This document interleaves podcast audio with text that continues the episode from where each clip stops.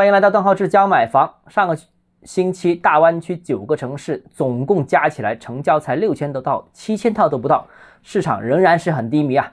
那似乎上周高层的讲话，再加上各个部委的表态，然后再加上各地方上一轮的楼市的刺激政策，市场仍然是很低迷。什么原因？楼市是不是彻底没有机会了啊？今天我跟大家解释一下我的看法啊。首先，第一个，去年底呢，楼市的确是暖风频吹，但是没有实质性的利好，都是吹而已啊。那结果是什么呢？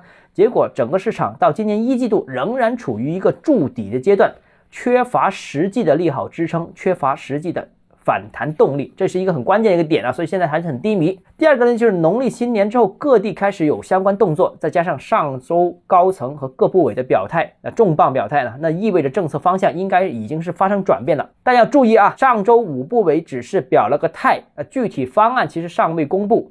那我个人预计啊，各个相关部委应该在未来一个月内陆陆续续出台一些稳楼市的，呃，防范房地产行业风险的一些相关的一些政策。然后呢，从方案到执行，从执行到市场感知，从市场感知又到购房者出去看房，然后从购房者看房到最终交易。整个过程一般需要大概三个月左右的传导时间，也就是说，我们要看到数据上的实际变化，应该还得等上一段时间，大概是一个季度左右吧。啊，那目前市场情况呢？我觉得从业人员无需太担心，因为这个复苏我还是觉得比较稳定、比较坚定的啊，问题不太大，只是时间问题。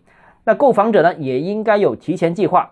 至于后市，我个人还是坚持去年底的一个整体预测，就是一季度筑底啊，在底部运行；二季度企稳，已经开始减少降价了；三季度复苏，市场开始全面开始升温啊；四季度才是升温。